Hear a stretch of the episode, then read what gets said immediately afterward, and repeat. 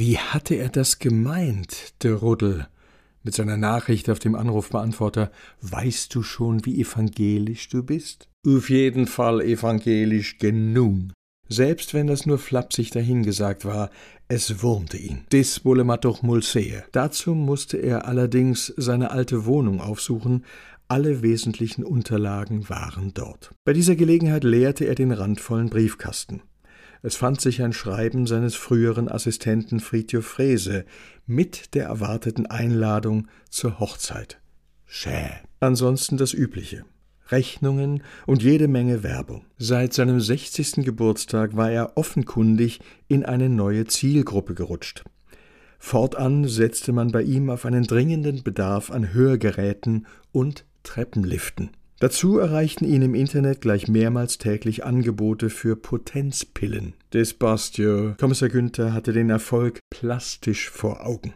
Mit dem Hörgerät würde er nun endlich die bislang vergeblichen Lockrufe aus dem Schlafzimmer im oberen Stock vernehmen können und daraufhin sogleich eine dieser Wunderpillen einwerfen.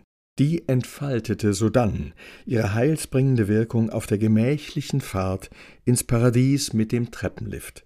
Gebungt, muss ich haben. Ah, und das nächste Angebot rundete die Sache so richtig ab. Eine Versicherung bot ihm Sterbevorsorge an. Ganz wichtig, sofortiger Versicherungsschutz bei Unfalltod. Sauber, mach ich glatt. Das machte doch das Glück erst perfekt. Lockruf von oben, Fiagra einschmeiße, noch schnell die Sterbeversicherung abschließen und ab in den Treppenlift. Nufzus. Und zwar endgültig.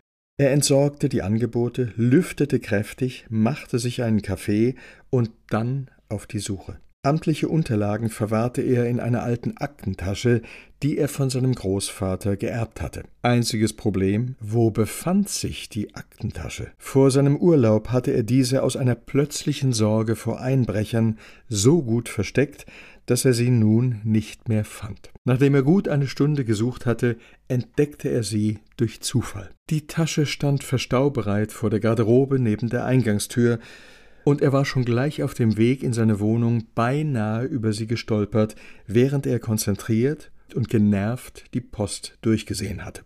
Ehe er sich über den Inhalt hermachte, fand er es angemessen, den passenden Soundtrack dazu aufzulegen, und er wurde rasch fündig.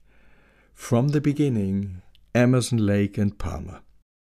So eingestimmt fiel es ihm nun bedeutend leichter, den Inhalt der Aktentasche zu inspizieren, viel mehr würde von ihm wohl nicht übrig bleiben als das, was sich in dieser Aktentasche befand. Blödsinn! Immerhin war er gerade dabei, ein neues Leben zu beginnen. Mutig, unerschrocken, geradezu tollkühn, was den kommenden Sonntag betraf. Wie hatte Wim Tölke einst beim großen Preis so trefflich anspornend gerufen Risiko. Obendrein war er fündig geworden. In Sachen Dokumente war eben auf ihn Verlass. Jetzt konnte er neben Personalausweis, Führerschein, polizeilichem Führungszeugnis, Rentenbescheid und Blutspendeausweis auch seine Konfirmationsurkunde zum Kaffee mitbringen, die hielt er gerade in Händen. Und da stand nichts von beschränkter Geltung, von begrenzter Laufzeit. Das hatte Bestand. Und das sollte Wirkung zeigen, auch und gerade an einem Sonntagnachmittag.